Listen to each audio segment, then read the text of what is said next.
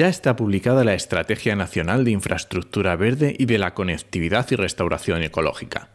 Ahora tenemos que ir a un paso más allá y acercarla a cambios efectivos en el territorio, a través de la conectividad entre espacios naturales protegidos, restauración de ecosistemas y normativa que la desarrolle y ponga la Administración a trabajar. Comienza Actualidad y Empleo Ambiental, un podcast de Juan María Arenas y Enoc Martínez.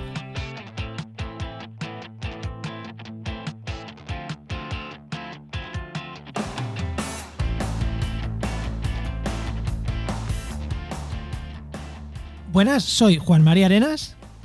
Y yo, Enoc Martínez. Y este programa cuenta con el patrocinio de GeoInnova, la Asociación de Profesionales del Territorio y del Medio Ambiente. Hoy, en el programa 79 del martes 14 de noviembre, hablamos con Jordi Cortina de la Estrategia Nacional de Infraestructura Verde, Conectividad y Restauración Ecológica. Pero antes de darle paso, ¿no? Rápidamente, ¿qué tal tu semana? Pues bien, bien, bien, bastante lío, preparando ya que me toca. Este sábado tengo la posición, así que bueno, ahí haciendo alguna cosilla. ¿Y tú qué tal? Pues yo, dan, sacando a la luz ya el, el proyecto que hemos dicho varias veces, que, llevamos, que estábamos trabajando con una empresa, con una asociación, pues ya lo podemos decir abiertamente. Le hemos, eh, hemos empezado a trabajar con GeoInnova, aparte del patrocinio del podcast, la parte de la gestión del blog de, de la asociación, de GeoInnova, y ya le hemos dado, le hemos, lo hemos cambiado, ya podéis entrar en, en geinnova.org, buscar arriba que está la pestañita blog, que es barra blog-territorio. Y, eh, y, bueno, ya está, ya está ahí el blog visible, podéis entrar, echarle un vistazo, cotillear y darnos vuestra opinión de la parte estética, de la parte de contenidos, ya era buena antes, porque eso no lo hemos tocado y vamos a respetar lo que había. Ahí no hemos hecho nada. Pero bueno, iremos, iremos haciendo, iremos haciendo porque vamos a hacer muchas cosas con ellos.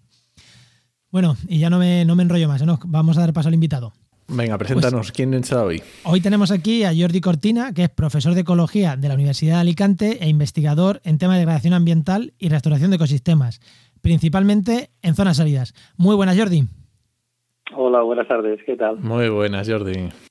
Y bueno, y no he dicho también que es presidente de la parte europea de la Sociedad Internacional de Restauración Ecológica y, por lo que te tenemos aquí hoy, coordinador del Grupo de Trabajo de Restauración Ecológica, Marco Conceptual y Diagnóstico de la Estrategia Nacional de Infraestructura Verde, Conectividad y Restauración Ecológica. Así es, ¿no?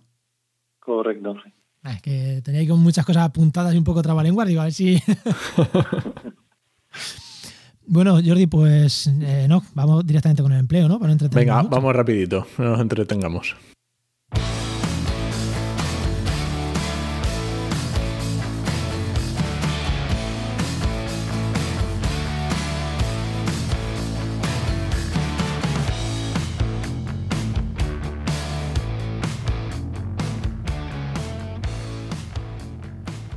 Bueno, ya sabéis la sección de empleo donde Enoch le hace la pregunta a nuestro invitado, la pregunta que le gusta, pero antes Enoch, ¿qué consejo? Ya sabéis, Enoch, que es director de la web, trabaja en medioambiente.com. ¿Qué consejo le damos a esa gente que está buscando empleo rápidamente tú? ¿Qué consejo le das tú? Pues mira, hemos hablado mucho de, tema de marca personal, pero hoy os voy a dar algún eh, truco cuando estás buscando empleo. Ya directamente te pones en internet y empiezas a buscar empleo. Y es que hay mil buscadores de empleo. No solo te tienes que ir al nuestro, a trabajaenmedioambiente.com, te puedes ir a cualquiera. Pero hay algunas cosas que tienes que fijar de cuando entres en un buscador. Porque lamentablemente a día de hoy hay muchos buscadores que realmente mmm, lo que están más enfocados en encontrar, en, en, amasar currículums, que en realmente buscar empleo y encontrar empleo. Entonces, muy importante, fijarte en la fecha. Si no pone la fecha de la oferta, malo. Muy importante el nombre de la empresa. Si no te pone el nombre de la empresa que está poniendo la oferta, también mmm, puede ser.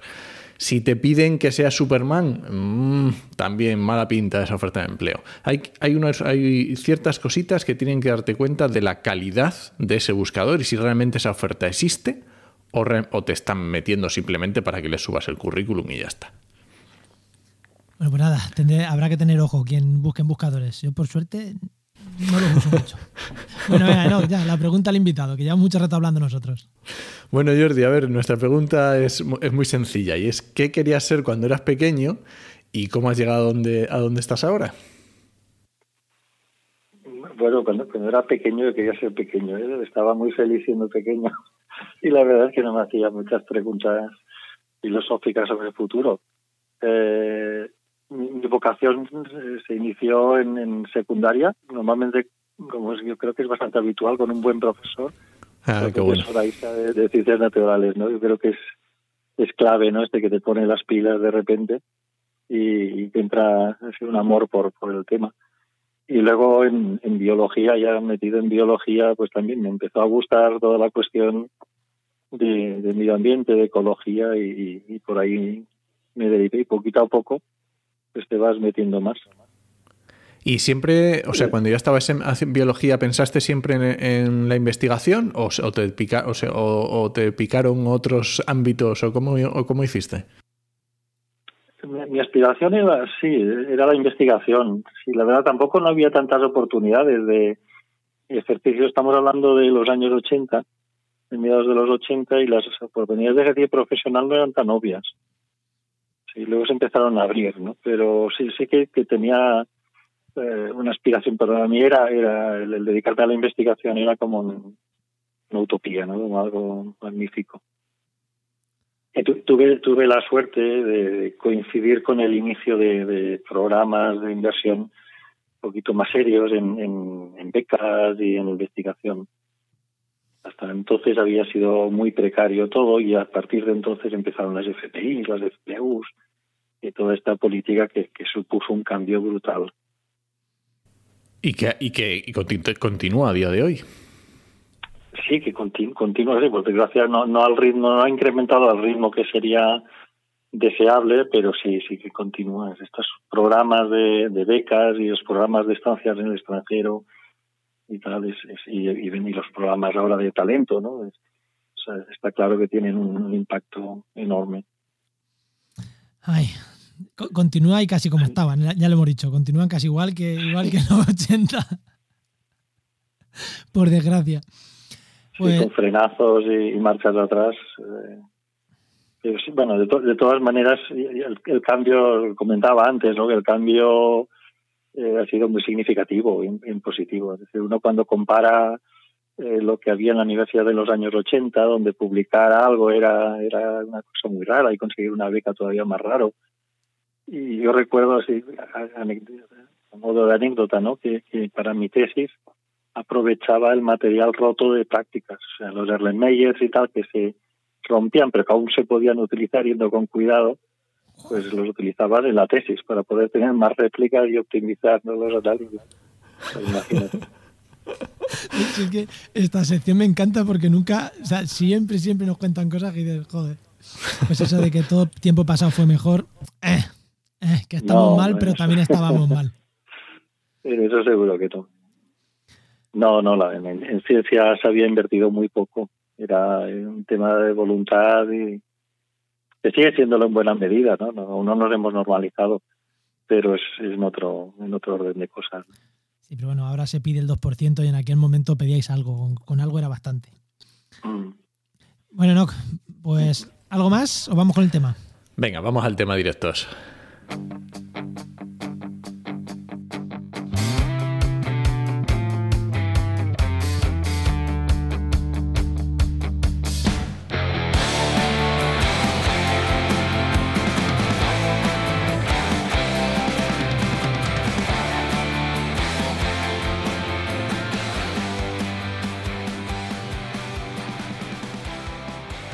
Infraestructura verde es, es una red estratégicamente planificada de espacios naturales y seminaturales y otros elementos ambientales diseñados y gestionados para obtener una amplia gama de servicios ecosistémicos.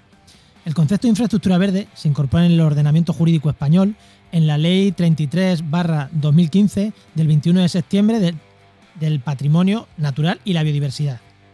Cinco años después, y con algún retraso, por fin se ha aprobado una estrategia nacional de infraestructura verde, conectividad y restauración ecológica. Y una de esas personas artífices de esa estrategia, pues la tenemos hoy aquí, que es Jordi. Así que Jordi, eh, vamos a empezar casi, casi, casi por lo primero. ¿Qué es esta, qué es esta estrategia o qué objetivos tiene esta estrategia nacional? Sí, bueno, como decías, la estrategia eh, viene de, muy largo. Yo no, no soy autor, autor de la estrategia como tal, nosotros elaboramos las bases ecológicas.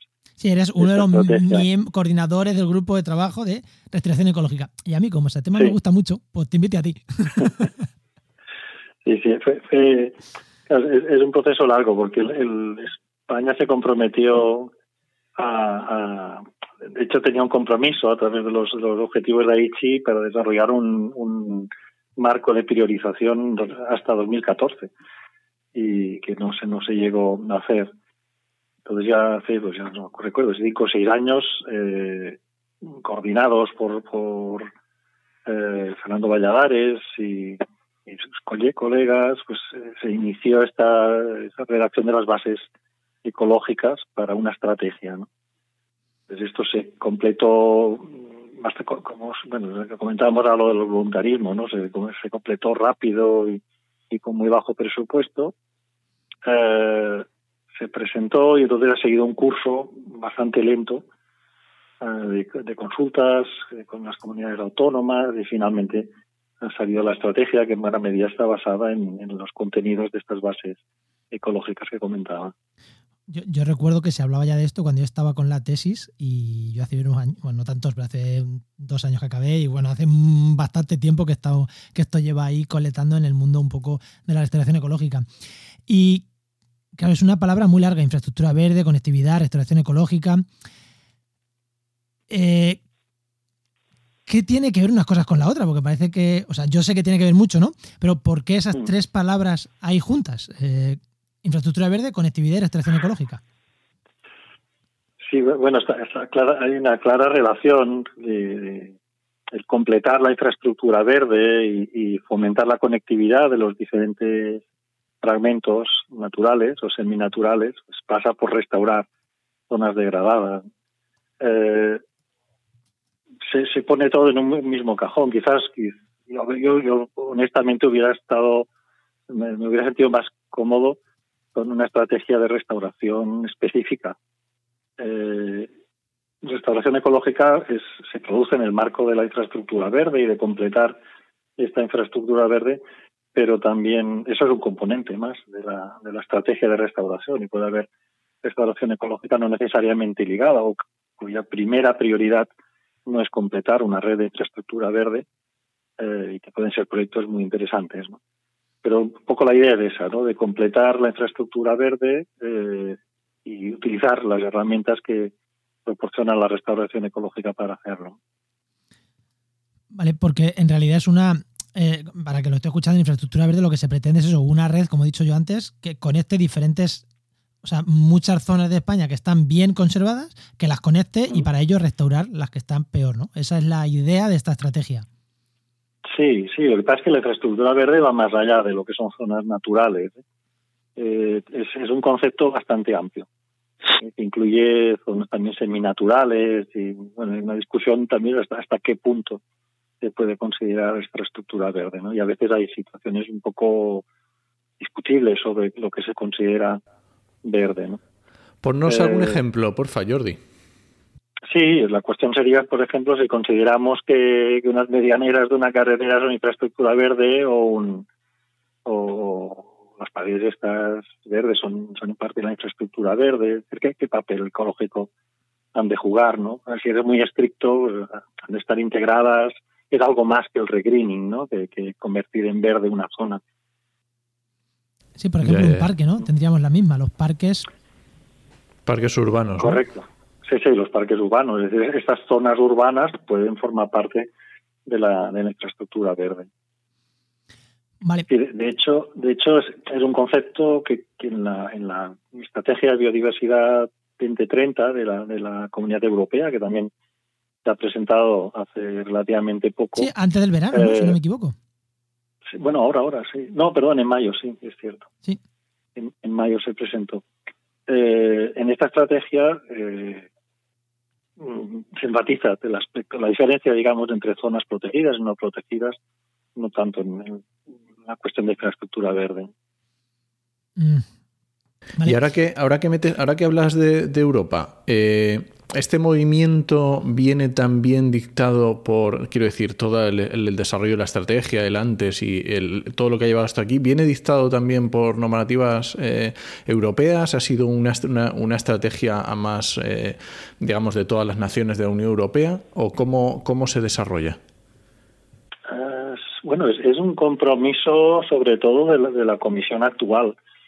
Es decir, cuando antes de tomar la, de tomar posesión, Ursula von der Leyen ya, ya eh, le, le, puso mucho énfasis en, en, el, Green, en el Green Deal, mm. en el nuevo pacto este verde y, y, la estrategia de biodiversidad como parte de otras estrategias eh, de agricultura, ¿no? El Farm to Fork y energía, transporte, etcétera. O sea que, que claramente eh, tanto la, la presidenta como, como, el vicepresidente Timmermans han tomado una posición y en general la comisión bastante ambiciosa en ese sentido. Entonces, es, es europea en ese sentido, pero ojo porque hay estados miembros que, que no lo ven tan claro y hay, hay cierto conflicto, no, no sé, antes de que se presentara, si no recuerdo mal, en abril. Así que se presentara la estrategia eh, y hubo unas cartas cruzadas de diferentes eh, grupos de países eh, defendiendo que los fondos para la recuperación del COVID si formaran parte de, esta estrategia o no, o, que se aparcara, hay una presión de ciertos países para que se aparque la estrategia, porque digamos que ahora hay cosas más, entre comillas, ¿no? hay cosas más serias de las que tratar, con lo cual para mí se pierde eh, bueno, es, es, absolutamente miope la, la, situación. Manda narices que algo que sé, a ver, que con muchos muertos, cierto, va a dejar muchos muertos, va a dejar una crisis económica potente, pero se va a solucionar con una vacuna y un poquito de inyección económica, vamos a salir de esta más o menos de la crisis de biodiversidad y del cambio climático y de todo lo que le puede afectar la estrategia de biodiversidad, eh, no se sale con una vacuna y un poquito de estímulo económico. No, pues incluso va, va más allá, es decir, si, si profundizas un poco en las bases de la pandemia y de otras pandemias y, y de otros problemas, eh, hay un componente ecológico ahí.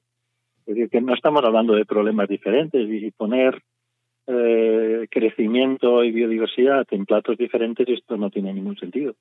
Es decir, eh, el otro día, como comentaba en una charla aquí en el ámbito de Alicante, donde vivo y donde trabajo, hacemos un repaso reciente. Tenemos inundaciones de hace un poquito más de un año, ¿no? septiembre del año pasado. Mm. Tenemos incendios, tenemos mortalidad masiva de masas forestales.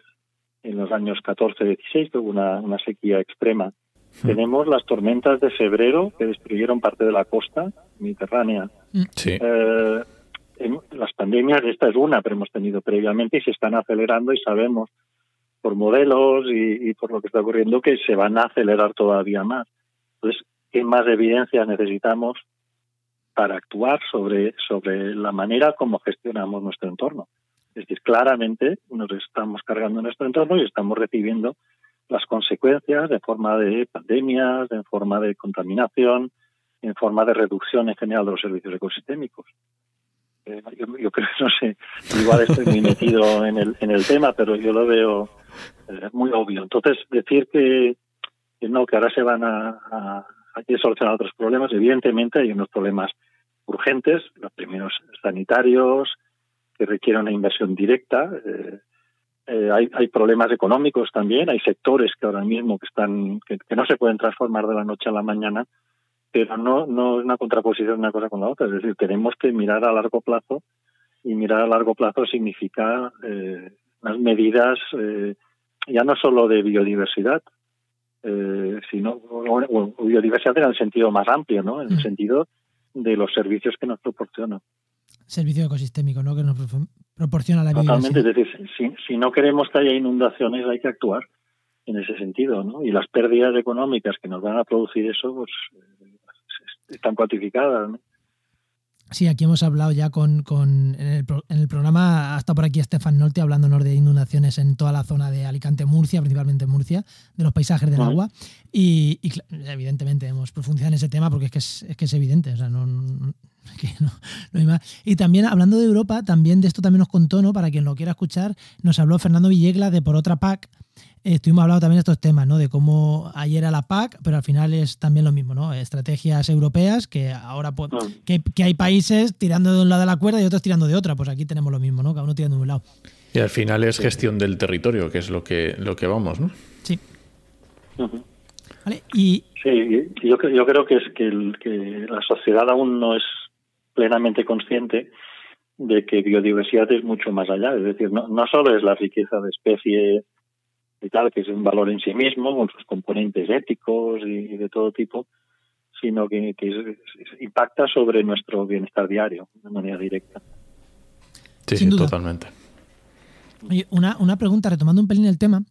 Eh, cuando decía que en 2015 se aprobó la ley, de, se habló de infraestructura verde, creo que ahí se daban tres años, ¿no? Si igual me equivoco, ¿no, Jordi? ¿Sabes tú esto? Se daban tres años para tener esta estrategia en marcha. Han sido cinco. Eh, yo casi lo veo que lo han casi cumplido, ¿no? Porque para lo, que suelen ser estas cosas de medio ambiente, irse en dos años es casi cumplir, ¿no? Sí, de, todas maneras, digamos que llega por los pelos, porque Fíjate que la, se presentó en mayo, como decíamos antes, la, Estrategia de Biodiversidad Europea. Esta estrategia ya ha pasado por el Parlamento y por el Consejo y las han aprobado ahora recientemente. Eh, el siguiente paso es que haya un plan de restauración a nivel europeo y que esto se traslade a planes eh, nacionales, que será realmente planes de los Estados miembros, ¿no? que será realmente cuando se traduzca la, es que la estrategia es un, concepto legal laxo, ¿no? Eh, en ese momento será cuando se traduzca la estrategia, los principios, las directrices ¿no? que contiene la estrategia española, se traduzcan en, legislación. Y además un aspecto muy importante para mí de la, estrategia de biodiversidad 2030 europea es que está hablando de, de principios vinculantes.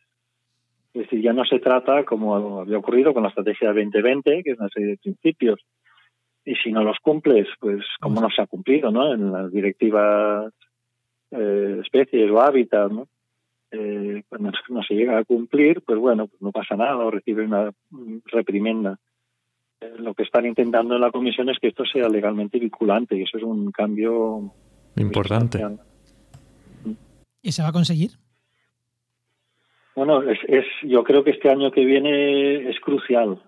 Es, crucial para que ayudemos a los gobiernos y, en, esta dirección, es decir, a, incorporar, a diseñar las herramientas, que, en muchos casos ya existen, incorporarlas para definir objetivos factibles, realistas, eficientes eh, y llevarlos a cabo.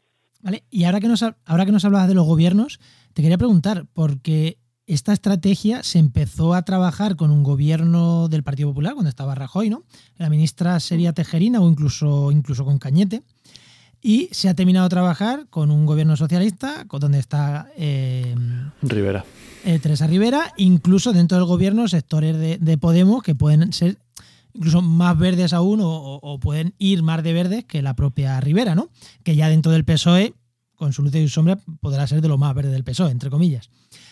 Em, claro, ¿cómo cuando os ponéis a trabajar en esto los científicos, notáis estos cambios de partidos tal o en este tema no se nota tanto? No sé, ¿qué, opinión tenéis ahí? Porque habéis trabajado, empezasteis con unos y habéis terminado casi con, bueno, casi no, habéis terminado con otros.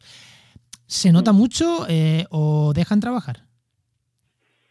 Eh, a ver, la ambición es, es diferente, ¿no? Eh, está condicionada por otros factores que avance, ¿no? Por ahí la, lentitud de, estos procesos.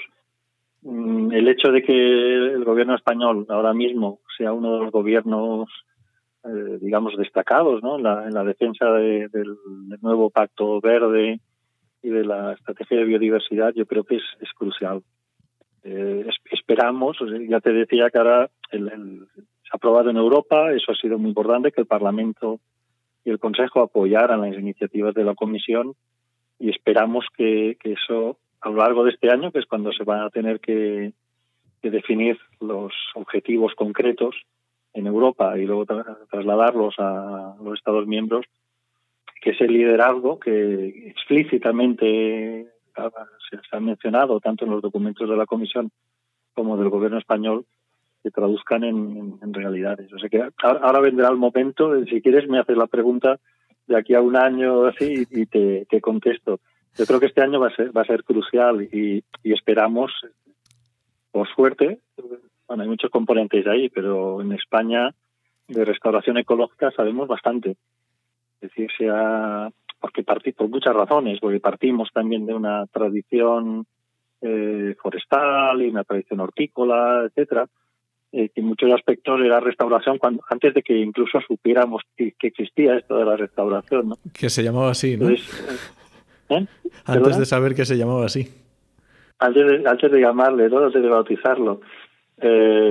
existe y, y, más recientemente, en las últimas dos o tres décadas, se ha hecho un esfuerzo a nivel de restauración de forestal, de ríos, etcétera hay un bagaje de conocimientos considerable. En la posición que tengo ahora, que dentro de la, de la Sociedad Internacional de Restauración, pues ves y puedes comparar ¿no? países. Eh, lo que me gustaría sí es que, este bagaje se tradujera en, en realidades, en políticas y en, en, sistemas que garanticen la calidad de la restauración. Entonces, mis expectativas son enormes para este año que viene tanto a nivel de la comunidad como del, gobierno español, de que hagan las cosas bien. Qué bueno. Yo, sé, sé cuándo te voy a recordar esto y te preguntaré dentro de, no va a ser de un año, va a ser dentro de ocho o nueve meses. Eh, ahora al final decimos dónde te voy a preguntar yo esto. Vamos a ver. Mientras tanto aquí hay que arrimar el hombro todos, ¿no? O sea que una de las cosas que estamos haciendo desde la Sociedad de Restauración es intentar acompañar en, estos procesos, ¿no? bien directamente o a través de la del foro europeo de hábitats, ¿no? el European Habitats Forum, que es un conglomerado de ONGs. Eh, intentamos eh, publicar artículos. ahora, mismo estaba revisando uno para Restoration Ecology, mm, destacando los problemas que ha tenido la estrategia 2020 en relación con restauración, eh, desarrollar directrices, promover herramientas como los estándares de buenas prácticas en restauración que ha desarrollado la sociedad. Eh, a lo largo de este año ya es no solo esperar a ver qué van a hacer de una manera pasiva, sino arrimar el hombro dentro de lo posible para que para que esto llegue a buen puerto. Para que no tengamos como, como está ocurriendo con la de 2020, que, que es un desastre, no, debería decirlo, de una manera tan drástica, pero bueno, no, ha conseguido los objetivos que se había propuesto. Vale, eh, ahí voy a decir una palabra que a la gente le suena mal, pero no es, no es mala, es un lobby. Al final, esta, estos grupos de presión son lobbies y lo que pasa es que son lobbies que a nosotros nos gustan, son lobbies buenos. Pero al final son grupos de presión que, oye, que, que encantado de que estén en esos grupos de presión. Y también, para que no lo sepa, la Sociedad Internacional de Restauración Ecológica, la SER, agrupa tanto a científicos, a los mejores científicos de restauración del mundo, como a empresas, como a, como a gente, como a gente que, o sea, los que investigan y los que hacen, ¿no, Jordi? Sí, sí. Sí, es, esencial. en, esta disciplina, eh, el, trabajar codo con codo con los, con los eh, que están a pie de, obra, con los eh, legisladores, con los tomadores de decisiones, es, es crucial. Y de, hecho, eso yo creo que sí que en algún momento habíamos estado discutiendo la posibilidad de crear mesas sectoriales o algún tipo de, estructura permanente eh, que pudiera facilitar esa transferencia. Como existe en otros países, ¿eh? no me estoy inventando nada. En, por ejemplo, una que funciona muy bien es en, en los Países Bajos, en Holanda. Eh, en Finlandia tienen también una mesa en la que están representados diferentes ministerios y tal para tratar, es decir, espacios de intercambio entre la academia y los, los diferentes sectores ¿no? involucrados. Claro, para, ponerse al, trabajo, vamos, a manos a la obra. Y yo echándole un vistazo a la, a la estrategia, eh, al final iba como, bueno, tiene una serie de, objetivos, una serie de metas, una serie de pasos que, se, que hay que ir cumpliendo o que se intenta que, que, se, que se vayan cumpliendo, ¿no? Y, obviamente cuando tú empiezas a, a plantear una estrategia así, veía que una de las primeras metas que se plantea es eh, ver lo que tenemos, ¿vale? Identificar cuál es el estado de la infraestructura verde actualmente en España, ¿no? Y, delimitar esa infraestructura. Y así, a, grosso modo, Jordi, ¿tú cómo ves esta, esta parte? Sí, a ver, en lo que respecta a la evaluación de lo que tenemos eh, de la Red Natura 2000 y lo, y lo, que está incluido dentro de la Directiva Hábitat y Especies, eso lo sabemos y, sabemos que está muy mal. El problema es que nos han tomado medidas y no se están cumpliendo los compromisos. que, que, eso, eso es uno de, los aspectos que va que se va a, abordar esta estrategia. ¿no? Se, se habla concretamente de, de, proteger un 30% del territorio, tanto terrestre como marino, y eso es un aumento, especialmente en sistemas marinos, es un aumento sustancial y dentro de estas zonas proteger de manera íntegra una tercera parte. es, un objetivo ambicioso. Sí. Claro, otra cuestión, el, preguntas en, cuestión de restauración, ¿no? De, cuánto se está haciendo actualmente de restauración. Y ahí la cosa está más peliaguda, porque no se sabe. Es decir, es, un poco una de las conclusiones de un estudio que, que encargó la misma Comisión Europea, que publicaron hace tres años, si no recuerdo mal, es que no se sabía la restauración que se estaba haciendo y se, por las estimaciones que tenían se sabía que era un orden de magnitud inferior de lo que sería necesario para llegar a los objetivos que se habían planteado en ese momento. Pero, pero no hay, no hay incluso en, algo tan cercano, por así decirlo, como es la PAC y la reforestación de, tierras agrícolas marginales, el, el error de las estimaciones es enorme. Pues eso claramente ha de ser una asignatura que hay que aprobar en la, próxima estrategia. Es decir, no puede ser que no sepamos lo que se está haciendo. El, primer paso para evaluar lo que se hace, para mejorar la calidad en bucles de gestión adaptativa, es, saber lo que se está haciendo. Y un, detalle, sí que quiero puntualizar. Eh, cuando hablamos de restaurar, que tú, Jordi, lo tienes claro, no que yo también, pero muchos oyentes no, no estamos hablando de plantar pino, no estamos hablando de reforestar, estamos hablando de restaurar. Y en cada sitio harán falta sus medidas, porque mm, Jordi, tú trabajas mucho en dryland, en ecosistemas semiáridos, y ya sabemos que el ecosistema arbolado no es lo que debe estar en todos sitios. Lo digo porque mucha gente que nos escucha y algún programa que hemos hecho criticando un poquito estos estas plantaciones masivas de árboles eh, ha recibido muchos palos porque parece que estamos en contra de la restauración. No, no. Estamos, estamos a favor de que se hagan las cosas bien y en cada sitio lo que corresponde. ¿no? Por no llevar a la gente a engaño. Cuando decimos restaurar, no es plantar cosas a toda costa. No, no, necesariamente. De hecho, puede ser todo lo contrario. En nuestro sistema, en, grandes extensiones, sería todo lo contrario. Sería gestionar masas forestales excesivamente densas, por ejemplo, reduciendo la densidad y modificando la estructura para que para, promover la biodiversidad y, generar ciertos servicios. ¿no?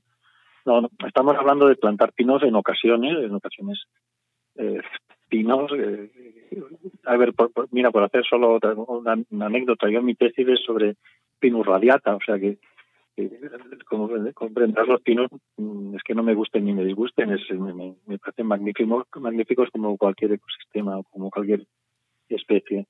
Eh, pero es lo que decía, es decir, es adaptar, restaurar, no es solo plantar árboles, es, es recuperar, pues mejorar la biodiversidad, es recuperar servicios ecosistémicos, es incorporar a los, objetivos de la sociedad, especialmente en las, zonas más eh, utilizadas por la, por la sociedad. Eh, tampoco es como a veces se, puede pensar, ¿no? Restauración es solo recuperar el ecosistema prístino, el ecosistema original antes de la intervención humana. Eso en Europa casi es, una utopía. ¿no? ¿Qué cuál era? Claro, ¿cuál era?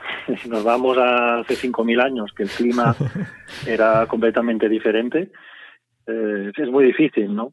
De todas maneras, también un aspecto que me parece muy relevante de la estrategia de biodiversidad es que hace mención explícita de los de los all growth, de, los sistemas maduros. Y es que eso son tan raros que ni los conocemos. Es decir, en España es raro, ahora hay proyectos eh, precisamente no para identificar all growth porque no no son frecuentes. Por ejemplo por poner un ejemplo ¿no? cuando hay madera vemos madera muerta en un bosque eh, y ya oh, este bosque está sucio este es donde da pero no sé qué. Eh, bueno los bosques maduros muchas veces tienen mucha madera muerta. El que ha paseado por bosques maduros en, en Europa sobre todo en la zona en Bulgaria en Rumanía o se ha paseado por Canadá Estados Unidos de bosques maduros con toda su, a mí me parecen magníficos, ¿no? también la legislación, la, estrategia incorpora esos bosques maduros, es, esos ecosistemas maduros. Yo creo que también ahí es, bueno, pues hay, hay que buscar qué espacios eh, debemos reservar para disponer también de esa riqueza que en muchos casos hace muchos siglos que no que no que, ni conocemos. ¿no? Sí. Oye, y una pregunta que, joder, todos los bosques maduros me, me ha encantado, es verdad, que no, se piensa en eso y, es que es, son, vamos, que, que, es imprescindible. Esto sí, eso sí que hay que conservarlo porque tarda 500 mm, o 1000 años en volver a ser bosque maduro. Entonces, no es, eso no se puede restaurar. Vale, una pregunta te iba a hacer. Eh, eh, dime, dime. Dime, dime. No, no, estaba, ¿iba a decir algo? Bueno, al, hilo de, lo, de lo que has dicho, es, difícil restaurar. Eh, solo, un, inciso. Y es que, por mucho que sepamos restaurar, una cosa que sabemos seguro es que no somos capaces de recuperar toda la integridad de un sistema no degradado. Es, eh, igual pueden pasar 500 años y no es exactamente igual. Por poner un ejemplo, en bosques que están como bosque desde que los abandonaron los romanos porque llegaban los bárbaros en el centro de Francia, después de 2000 años sigue la composición florística y tal sigue siendo diferente. Y hay ejemplos todavía más exagerados. Entonces, eso es muy importante. La restauración nunca va a sustituir a la conservación. Eso lo tenemos, los que trabajamos en restauración lo tenemos muy claro. Eh, es decir, es un parche. Es, un parche mm, para que los sistemas no estén tan degradados y, no, y sean funcionales y permitan el desarrollo de biodiversidad. Pero, pero por decirlo así, no sabemos aún cómo restaurar un ecosistema en toda su integridad y es posible que el tiempo sea importante, es decir, que no podamos acelerar ese, proceso tanto como quisiéramos. y antes ya de, irnos, ¿no? quiero hacer dos preguntas.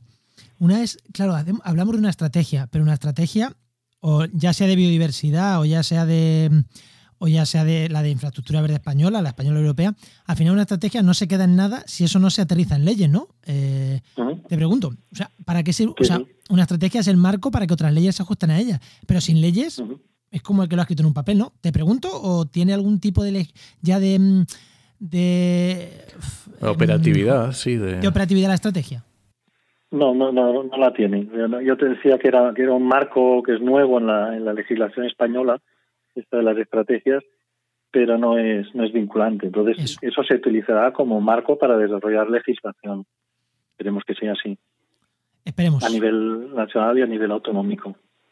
Con uno, y con uno, ahí sí que, por eso la importancia ¿no? de este año que viene, porque debe tener unos objetivos claros, unas, unas metas ¿no? cuantificables que, y, y evaluables ¿no? a lo largo de este proceso.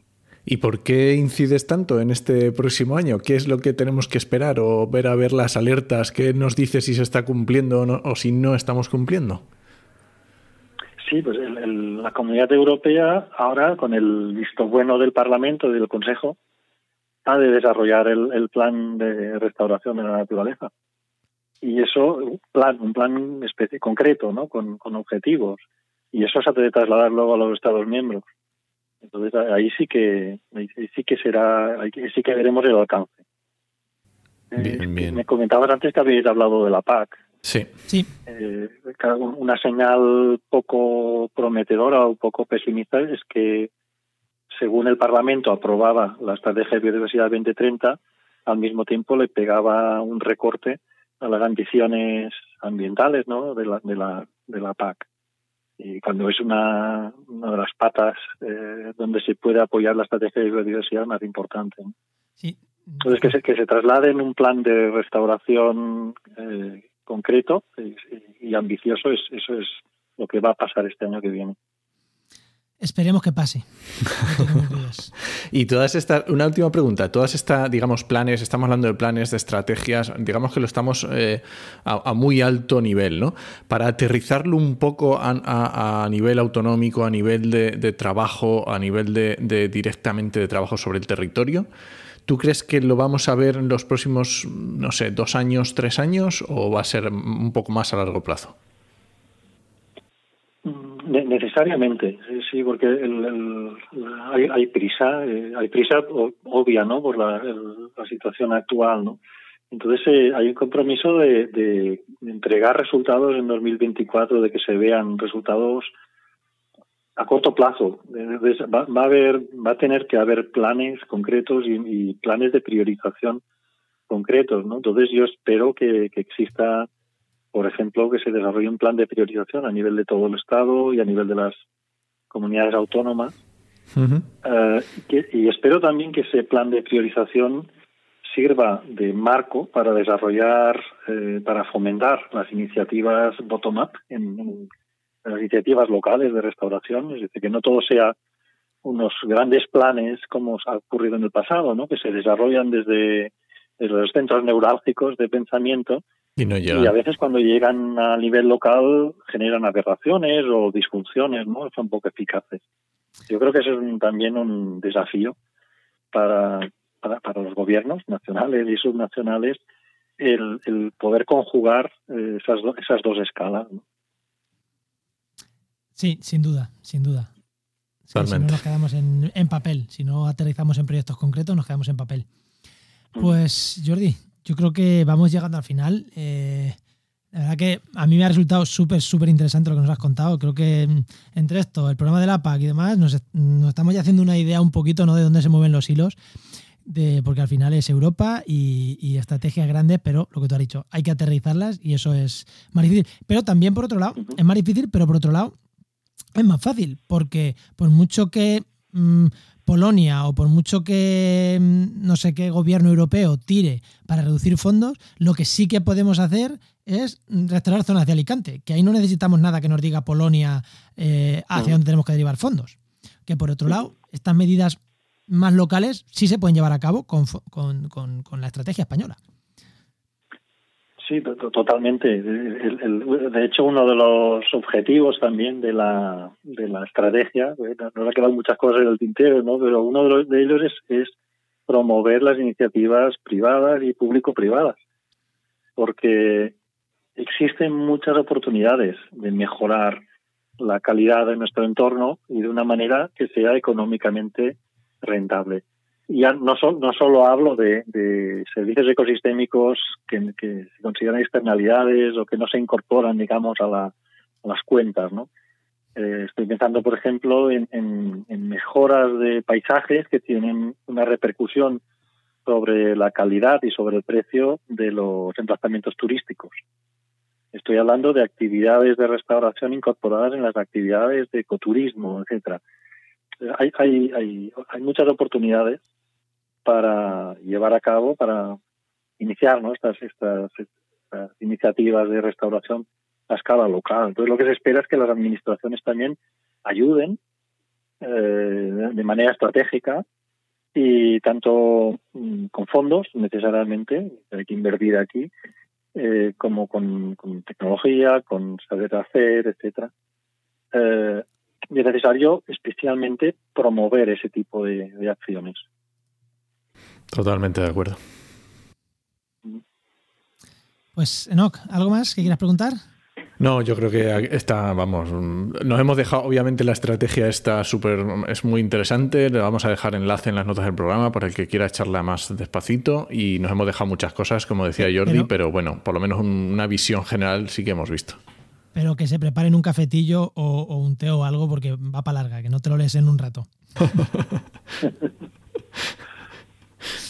yo, si, queréis para acabar, sí que me gustaría transmitir un mensaje de, optimismo y de y de implicación, es decir, que, la restauración aquí la hacemos, como decías antes, Juan, la, hacemos todos, cada uno desde de su espacio y cada vez, la verdad es que entusiasma el ver como comunidades de vecinos, eh, empresas y tal cada vez están más involucradas en la, en la restauración. Y yo creo que en la, próxima década, no lo hemos mencionado, pero la década de 21 o 30 es la década de Naciones Unidas de Restauración Ecológica. Eh, yo creo que va a ser eso va a suponer un cambio muy sustancial en la manera en como restauramos y en la manera como vemos la naturaleza. Esperemos que sí, esperemos que sí. Yo soy optimista, depende el día, eh, depende el día. Si me levanto con el pie derecho o izquierdo, soy más optimista o menos. Bueno, pues oye, genial. Muchísimas gracias, Jordi. Ha sido un placer. Gracias a, a vosotros, encantadísimo. Muchísimas, muchísimas gracias.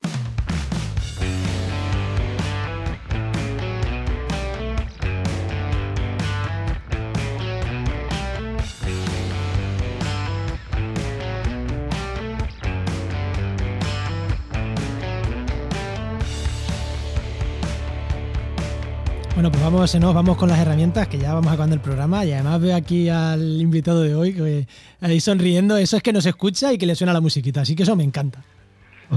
Sí. ¿A quién tenemos hoy? Pues hoy nuestra recomendación es Luis Quesada, que ya sabéis que es geógrafo y, por supuesto, director de GeoInnova, que es el mejor patrocinador. Muy buenas, Luis. Hola, ¿qué tal? ¿Qué tal, ¿Cómo Luis? estás? Pues aquí hoy tenemos al jefe, hoy tenemos al jefe. Vamos a portarnos bien. Ah, no soy jefe, soy uno más. ¿Que- ¿De qué nos vas a hablar hoy, Luis? Bueno, pues hoy os traigo una herramienta que yo utilizo mucho cuando salgo al campo, ¿vale? Que es QField o también bueno, QGIS para Android, ¿vale?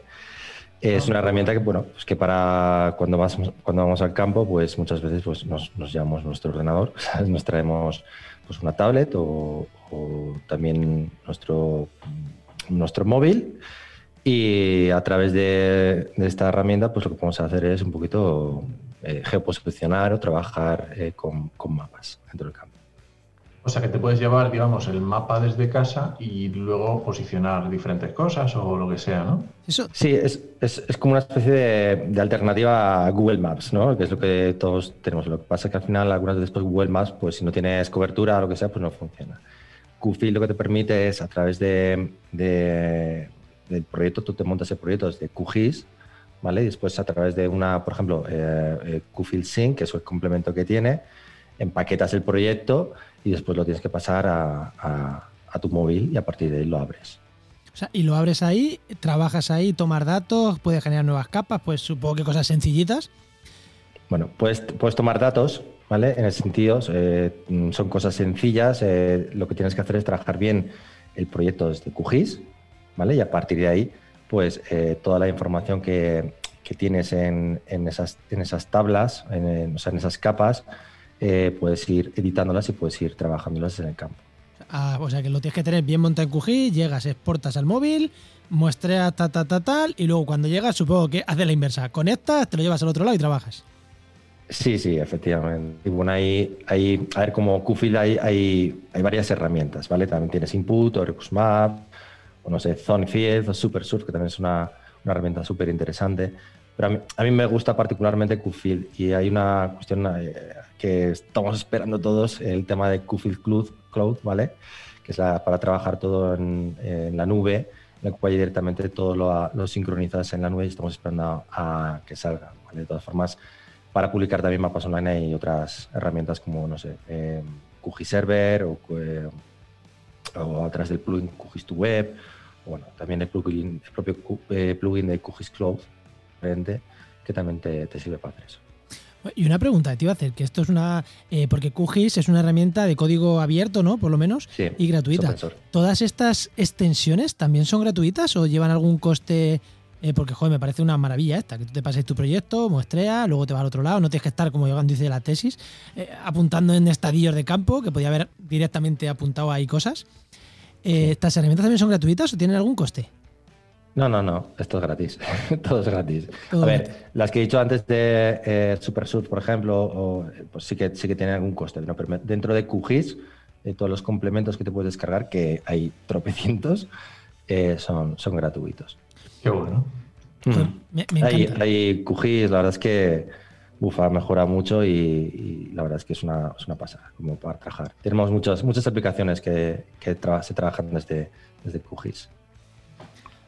Joder, a mí me Pues, encanta porque genial. hablé muchísimo de, geo- de, de temas de, de- de esto, de sistema de información geográfica, y que casi todo siempre es gratis. Es que muy poquitas veces hemos hablado de herramientas de, de pago y me encanta, porque es que al final es trabajo colaborativo, es abierto, o sea que, que ahí me encanta. Al final, al final en estos momentos, eh, eh, todo lo que es open source, ¿vale? Eh, es una de las, a nivel profesional, el tema de sistemas, en la parte perfiles geomáticos, es una de las salidas profesionales que más están demandando. Todos esos conocimientos de código libre, código abierto, ¿vale? no son lo mismo, pero bueno, Sí. son las, las cuestiones más que más están demandando porque al final son la base de todos, de todos los proyectos. Ya, ¿no? Pues oye, pues, pues perfecto. Pues muchas gracias, Luis. Encantado de venir, como siempre. Muchas gracias, Luis. Pues ya sabes que esta sección te llega gracias a nuestro patrocinador, a GeoInnova, La Asociación de Profesionales del Territorio y del Medio Ambiente. y que puedes encontrar en www.geoinnova.org.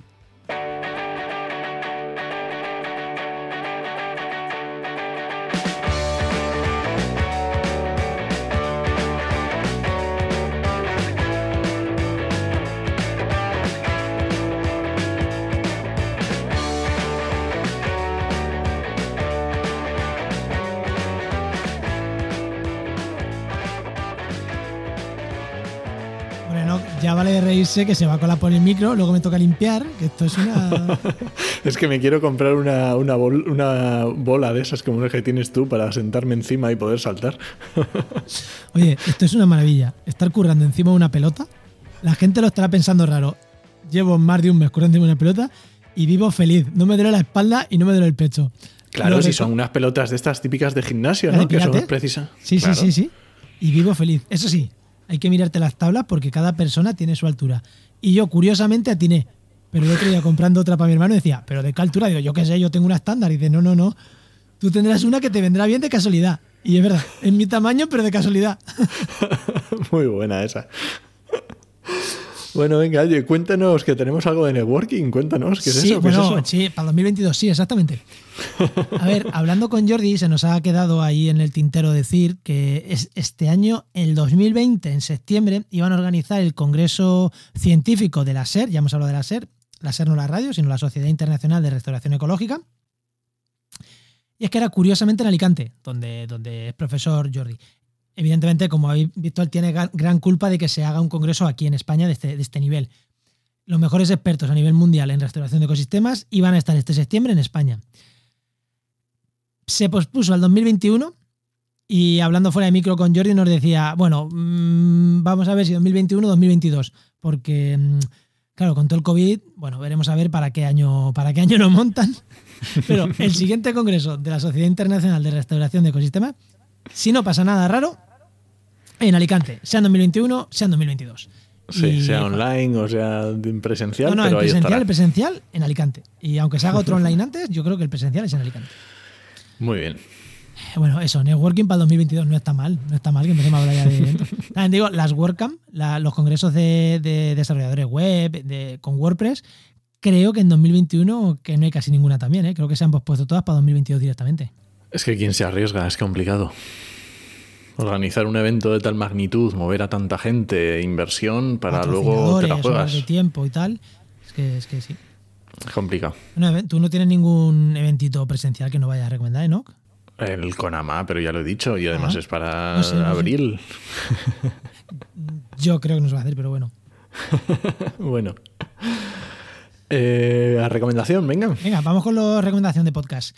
Pues mira, yo, como ya he dicho que nos estamos encargando de la gestión del blog de, de mm, Pasaros, que está muy chulo, ha quedado muy guay. pasaros que está chulo, no lo voy a decir yo, que yo que sé, parece que está feo, pero. Eh, y muy rápido, muy ligerito, la verdad que es una maravilla. Pero yo voy a recomendar un podcast porque ahora, claro, eh, yo escucho muchos programas de SEO y tal. SEO es eh, optimización de blog para buscadores, Google, Bing, bueno, para buscadores. Yo escucho de vez en cuando, pero ahora, como estamos metidos en esto, pues me da una turra bastante en reescuchar programas antiguos y, algunos nuevos de, de varios. Y os voy a recomendar hoy DinoRank, que es una herramienta española de gestión de, de este tipo de, del SEO para un blog. Es baratita. Y, y el podcast, 20 minutitos hablando de diferentes factores que afectan al posicionamiento de tu web en, en Google. Y está bastante, bastante curioso. Es quizás un pelín avanzado para gente que quiera meterse en este mundillo, pero oye, si tienes un blog y quieres gestionarlo de manera guay, mola mucho. Sí, está muy guay. Y yo ¿Y te voy a recomendar un podcast, un podcast nuevo que empezado a escuchar, que no me he escuchado muchos, muchos capítulos, porque ahora mismo está haciendo, han hecho un parón, pero me, ha- me ha gustado tanto que lo voy a recomendar, me da igual, está súper chulo. Se llama La Ciencia Pop, de Gabriel León, que es una persona, es chileno, o por lo menos lo hace desde allí, y está súper guay. Me ha encantado el, el- no sé, el, el cómo se hace. Al, al final cada vez me, me enganchan más los podcasts que tienen algo, una cosilla, que tienen algo, que tienen algo. Eh, Pues este lo tiene, la verdad Este que lo- mola un montón. Esto lo tiene, ¿no? Sí, sí, sí. Bueno, pues ¿Cerramos? yo creo que sí que vámonos, ¿no? Muy bien, pues nada, recuerda, recuerda que este podcast pertenece a la red de podcast Podcastidae, que es la red de podcast de ciencia, medio ambiente y naturaleza. Y muchas gracias por compartir el programa, por los comentarios en redes sociales. Y os esperamos eso, vuestros comentarios en redes sociales o en nuestra web, en podcastidae.com. Ahí también podéis dejarnos algún, algún comentario. Pues nada, te esperamos en el siguiente programa de actualidad y empleo ambiental. Nos escuchamos. Adiós.